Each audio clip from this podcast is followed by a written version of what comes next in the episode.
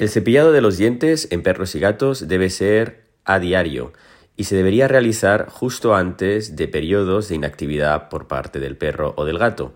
Normalmente en los perros esos periodos de inactividad acostumbran a ser por las noches y en los gatos depende de a qué actividad y a qué rutina se hayan adaptado en la casa de cada propietario.